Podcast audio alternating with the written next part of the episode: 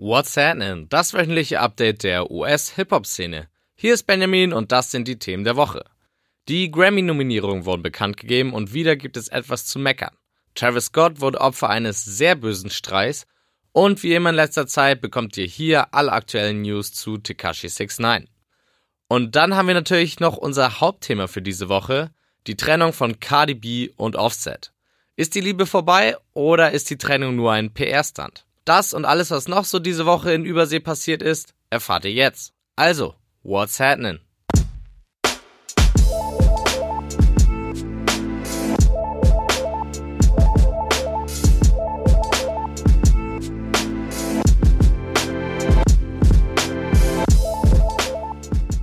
Jedes Jahr stehen sie an, jedes Jahr sagen die Rapper und Fans, dass sie keinen Wert auf sie legen, und doch gibt es dann immer wieder große Diskussionen, wenn sie anstehen. Die Rede ist von den Grammys, die größte Awardshow für Musiker. Unter der Woche wurden die Nominierten für die einzelnen Kategorien für dieses Jahr veröffentlicht und auch wenn sie es mit den meisten Kategorien hinbekommen haben, so ergeben sich bei manchen Entscheidungen schon Fragen. Kendrick Lamar mit seinem herausragenden Black Panther Soundtrack hat mit acht Nominierungen die meisten aller Künstler. Dicht gefolgt ist er von Rekordmann Drake mit sieben. Auch sonst sieht es gut für unser Genre Hip-Hop aus. In den Kategorien, die offen für alle Genres sind, kann man sich eigentlich nicht beklagen. Drei oder vier der acht Nominierten für Album des Jahres sind mit Post Malone, je nachdem, ob man ihn als Rapper dazu zählt, Kendrick Lamar, Cardi B und Drake Rapper. Die vier sind auch alle für Record of the Year nominiert. Hier gesellt sich dann aber noch Childish Gambino mit This is America hinzu. Beim Song des Jahres, bei dem das Songwriting gewidmet wird, sind es dann immerhin noch Kendrick, Drake und Childish. Auch beim Video des Jahres ist Childish zusammen mit den Carters und Joyner Lucas Hit I'm Not Racist vertreten. Gute Chancen also für Hip-Hop, einen der wohl begehrtesten Preise zu gewinnen. Wo das Genre allerdings nichts gewinnen kann und wo es auch einen Aufschrei gab, ist die Kategorie Best New Artist. 6 9 und Juice WRLD liegen hier alleine mit ihren Verkaufszahlen eigentlich als Nominierte auf der Hand, beide wurden aber ignoriert. Bei 6 9 kann man das vielleicht an seinen rechtlichen Problemen nachvollziehen, bei Juice weiß ich allerdings nicht, was da passiert ist. Kommen wir zu den Hip-Hop-Kategorien und auch hier hat das Komitee der allgemeinen Meinung nach diesmal fast alles gut gemacht. Ich verlinke euch im Beitrag zu dieser Ausgabe auf what'shappening.de mal den Link zur nominierten Liste, dann könnt ihr euch auch selber ein Bild darüber machen. Die einzige Kritik, die es hier gab, gab es in der Kategorie Rap-Album des Jahres. Hier stehen nämlich Pusha T's Daytona, Travis Scott's Astroworld, Cardi B's Invasion of Privacy, Mac Miller's Swimming und Nipsey Hussles Victory Lap. Viele fragten sich, warum Hustles Album hier ist. Klar, es war nicht schlecht, aber dafür einen J. Cole außen vor zu lassen, ist interessant. Da J. Cole allerdings die Grammys öffentlich anprangert und bei solchen Awardshows auch immer viel Politik eine Rolle spielt, könnte es auch daran liegen. Neben Cole fehlt vielen Leuten auch Nicki Minaj. Die könnte man austauschen mit Cardi B. Die Cardi B ist ja sowieso schon in Album des Jahres nominiert. Warum sie dann nochmal in Rap-Album des Jahres nominiert ist, fragen sich viele und Nicki Minaj wurde komplett ignoriert dahingegen. Auch das von vielen als sehr gut empfundene Album Redemption von J-Rock fehlt in der Grammy-Liste komplett. Aber checkt ruhig mal die Nominierten aus und sagt, wie ihr die Liste findet. Fehlt jemand oder ist alles gut und wer sollte in den einzelnen Kategorien gewinnen? Letzte Woche hatte ich es bereits kurz erwähnt. Cardi B und Offset haben sich getrennt. Ziemlich genau ein Jahr nach ihrer geheimen Hochzeit und fünf Monate nach der Geburt ihres gemeinsamen Kindes. Ziemlich plötzlich meines Erachtens nach, denn ich hatte die beiden noch immer auf Social Media herumalbern sehen. Zuletzt ein paar Tage vor der Trennung, als Cardi Offset zu einem Rap-Battle herausforderte. Warum also die Trennung? Angeblich, weil Offset einen Dreier mit Rapperin Cuban Doll und ihrer Freundin haben wollte. Für einen verheirateten Mann natürlich interessant, dass man nicht seine eigene Frau dabei haben will. Offset wollte die beiden dafür extra nach New Orleans ausfliegen, wie die passenden Screenshots beweisen. Schon doof für ihn, allerdings auch eine ganz gute Promo für sein bevorstehendes Album. Ist das Ganze etwa nur eine große Promoaktion? Da scheiden sich momentan die Geister, denn Offset scheint sowieso ein Problem mit Treue zu haben und ob die beiden wirklich ihre Beziehung und ihr gemeinsames Kind aufs Spiel setzen, nur für ein bisschen Promo? Ich weiß es nicht. Wobei man sich da auch fragen muss, ob Cardi überhaupt noch Promo braucht, so groß wie sie ist. Cardi selbst sagt zumindest, dass das alles ernst ist und änderte sogar die Lyrics von Motorsport bei einem Auftritt, um das zu beweisen. Aus I turn Offset on, I told him the other day, man, we should sell that porn, wurde ganz schnell, I turn Offset on, I told him the other day, yeah, we gonna get that divorce. Also anstatt ein Porno zu verkaufen, gibt's jetzt die Scheidung. Savage. Trotz dieser Zeilen und Cardis Aussagen glaube ich dem allen nicht wirklich. Die beiden schienen mir einfach zu glücklich, dass es jetzt auf einmal vorbei sein könnte und Cardi betont auch jetzt noch, dass sie immer Freunde bleiben werden. Dann die Sache, dass Offsets Album rauskommt und das der perfekte Abschluss für die Marketingstrategie des Labels Quality Control wäre. Warten wir jetzt also erstmal den Release des Albums ab und schauen dann weiter. Größere Aufmerksamkeit hat Offset auf jeden Fall schon mal dadurch. Travis Scott hatte eine Woche mit Höhen und Tiefen. Zuerst gab er einen Vortrag zum Thema Kreativität an der Harvard-Universität für einen Rapper schon ein ziemlicher Erfolg meiner Meinung nach. Travis war dann auch wohl so begeistert, dass er einen Tag später via Twitter bekannt gab, dass er sich selbst bald in Harvard bewirbt. Ich bin gespannt, was dabei rumkommt. Kommen wir zu den Ärgernissen in Travis Woche. Eins betrifft wieder sein Bühnenbild aus seiner aktuellen Show. Und zwar hat sich sein Support Act Trippy Red dazu entschieden, die Tour abzubrechen. Um das Bühnenbild aufzubauen, wird mehr Zeit benötigt als ursprünglich geplant und deswegen wurde zuletzt Trippys Set gekürzt. Das fand der natürlich gar nicht cool und so kam es zu seinem Abgang. Probleme zwischen ihm und Scott gibt es allerdings nicht. Travis kann Trippys Reaktion nachvollziehen und ist genauso enttäuscht. Noch enttäuschter war Travis aber von folgender Nachricht. Im Internet kursierte ein Bild von jemandem, der dieselbe Frisur wie Travis hat und mit einer Frau deutlich am Flirten ist. Wie das Internet so ist, hieß es natürlich sofort, dass Travis Kylie betrüge. Travis kommentierte das Bild damit, dass es einfach fake sei. Das glaubten ihm die Gossip-Medien allerdings nicht. Dann stellte sich heraus, dass es sich tatsächlich nicht um Travis handelt, denn ein YouTuber meldete sich per Video zu Wort und meinte, dass das Ganze nur ein Prank sei, um den Leuten zu zeigen, wie einfach es ist, Lügen im Internet zu verbreiten. Man muss sagen, dass sein Experiment gut funktioniert hat, aber dass er dabei mit realen Personen und deren Gefühlen spielt, hatte er wohl nicht bedacht. Zum Glück ist aber alles gut für Travis und Kylie ausgegangen. Und hier kommt das mittlerweile wöchentliche Update zu 6 9 Daniel Hernandez, wie er bürgerlich heißt, sitzt nach wie vor im Gefängnis. Positiv für ihn zu vermelden ist, dass sein Fall wegen Kindesmissbrauchs fallen gelassen wurde.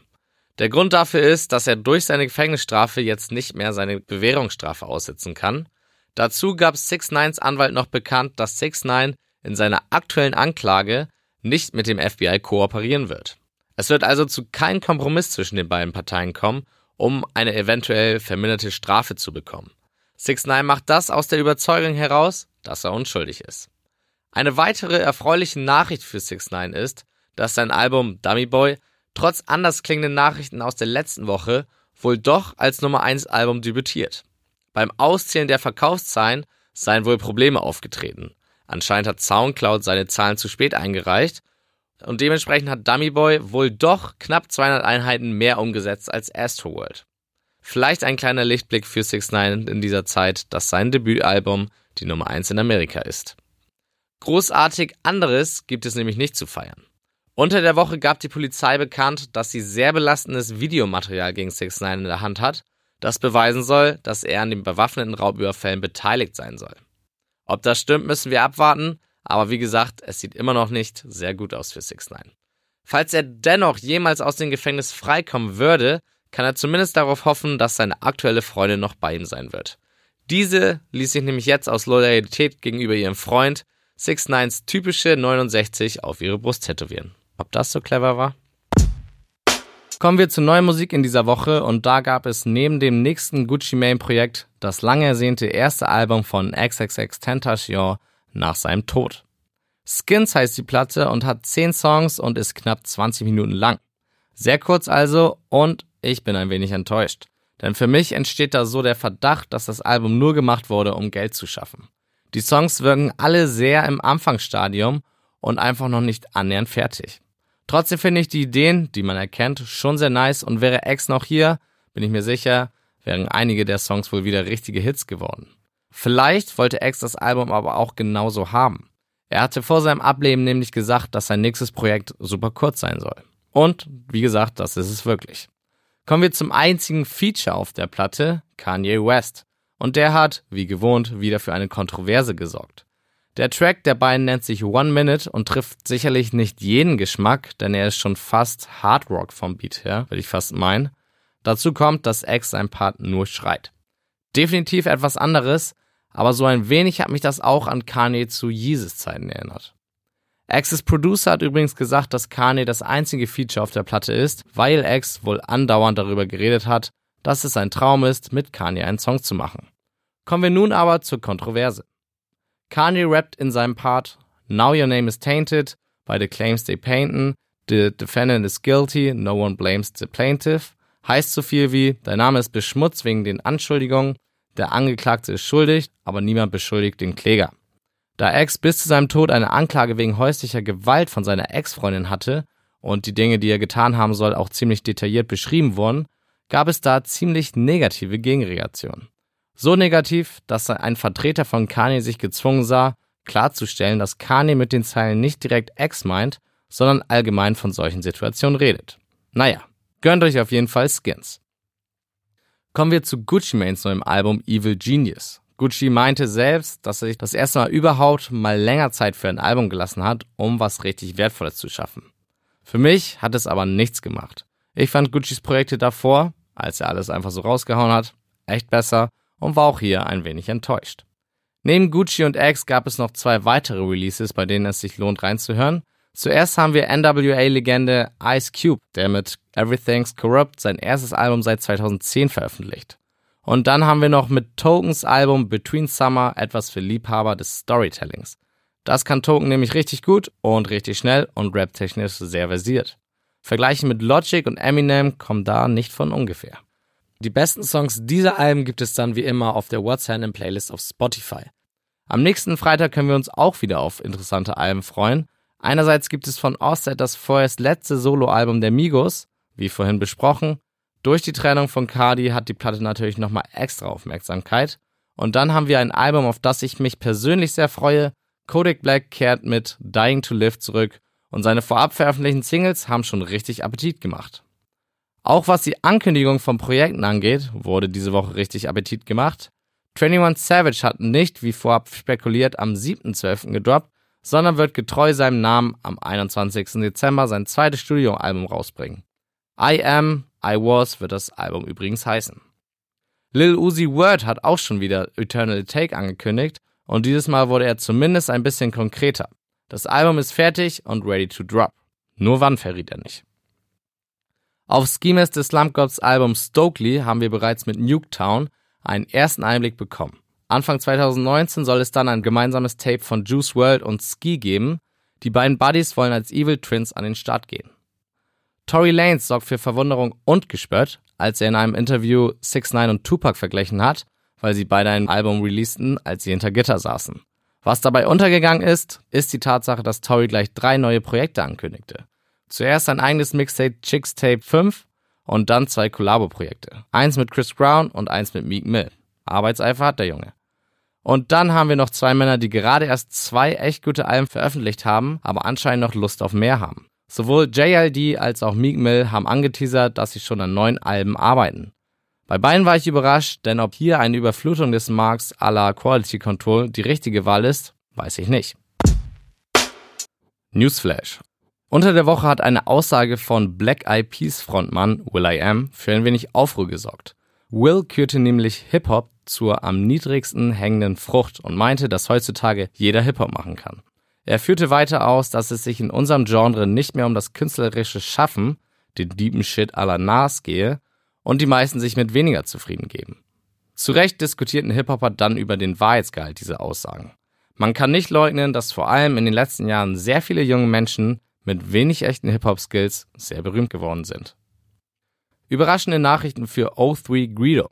Bevor der Stern des Rappers dieses Jahr so richtig aufgehen konnte, wurde er für Drogenhandel und den Besitz von Waffen inhaftiert. Er bekam die milde Strafe von 20 Jahren. Und damit dachten viele schon, es sei für den 31-Jährigen gelaufen. Aber jetzt die Wendung. Greedo soll ab September 2020 die Möglichkeit bekommen, auf Bewährung freizukommen. Dementsprechend gibt es also vielleicht doch einen Nachfolger zu seinem von Kritikern für ziemlich gut befundenen Album God Level. Neuer Erfolg für Drake. Er ist der am meisten gestreamte Artist auf Spotify des Jahres 2018. Dazu kommt, dass sowohl das meistgehörte Album Scorpion als auch der meistgehörte Song God's Plan aus der Feder des Six Guns stammt. Aus der Feder stimmt vielleicht nicht ganz, aber das ist eine andere Geschichte. Läuft bei ihm auf jeden Fall. Zumindest in der Karriere, auf sozialer Ebene gab es diese Woche einen Rückschlag. Nicki Minaj und Drake folgen sich nämlich nicht mehr bei Instagram. Wieso, weiß keiner genau, aber die Vermutung liegt nahe, dass es mit Meek Mill zusammenhängt. Der Ex von Nicki Minaj ist bekanntlich wieder bestens mit Drake befreundet, allerdings arbeitet Meek auch mit Nickis Erzfeindin Cardi zusammen. Dass Drake das toleriert, kann wohl das Entfolgen von Nicki zum Grund haben. Nach Tyler the Creators Verbannung aus Großbritannien gibt es jetzt den nächsten Fall dieser Art im Hip-Hop. Lil Pump wurde aus Dänemark geschmissen und darf auch vorerst nicht mehr zurückkommen. Ärgerlich für seine dänischen Fans, denn der Vorfall, der zur Verbannung führte, ereignete sich vor dem Konzert in Kopenhagen. Pump und seine Crew wurden von der Polizei mit Gras erwischt und inhaftiert. Weil Pump das Ganze auf Instagram streamte und dabei den Polizisten auch noch den Mittelfinger zeigte, wurden sie sogar über Nacht dort festgehalten. Am nächsten Tag gab es dann kein Konzert und Pump sollte das Land so schnell wie möglich verlassen. I'm sorry, Denmark. Zum Abschluss habe ich noch eine wichtige Lehre für euch. Benutzt während eines Musicals niemals euer Handy. Auf die harte Tour musste das nämlich Kanye West erfahren. Er besuchte die Erstaufführung eines Musicals und einer der Hauptdarsteller erwischte Jesus am Handy und stellte ihn dann bei Twitter an den Pranger. Yeezy reagierte demütig und entschuldigte sich sofort. Die Darstellung hätte ihn so sehr inspiriert, dass er sich Notizen gemacht hat. Trotzdem, Handy weg beim Musical. An der Front der Empfehlungen haben wir diese Woche vier Sachen. Zuerst sollten sich Oldschool-Liebhaber das Tiny Desk Konzert von Wu-Tang Clan angucken. Dann gibt es im Vorfeld zu seinem Album ein interessantes Porträt zu Offset in der New York Times, in dem man auch mal hinter die Fassade eines Migos blicken kann. Und danach könnt ihr noch zwei Newcomer kennenlernen. Ein Bild von Kanye West und YNW Melly ging diese Woche viral und Leute spekulieren, ob Melly jetzt auf Yandy erscheint. Wer jetzt nicht weiß, wer dieser YNW Melly ist, kann sich seine neue Dokumentation auf YouTube anschauen und dazu sein Album I Am You hören. Der zweite Künstler, den man kennenlernen kann, nennt sich Kid Buu und ist wirklich was anderes. Im Interview mit dem XXL Magazine redet Boo, dessen größter Hit Death Through Soundcloud ist, das erste Mal ausführlich über seine Gehirnwäsche und die Tatsache, dass er ein Klon der zweiten Generation ist. Und er meint das todesernst. Alle Links zu den Empfehlungen findet ihr wie immer auf whatsapp.de im Beitrag zu dieser Folge. Und damit entlasse ich euch für diese Woche. Folgt at what's PC bei Instagram und bis zur nächsten Woche. Reingehauen.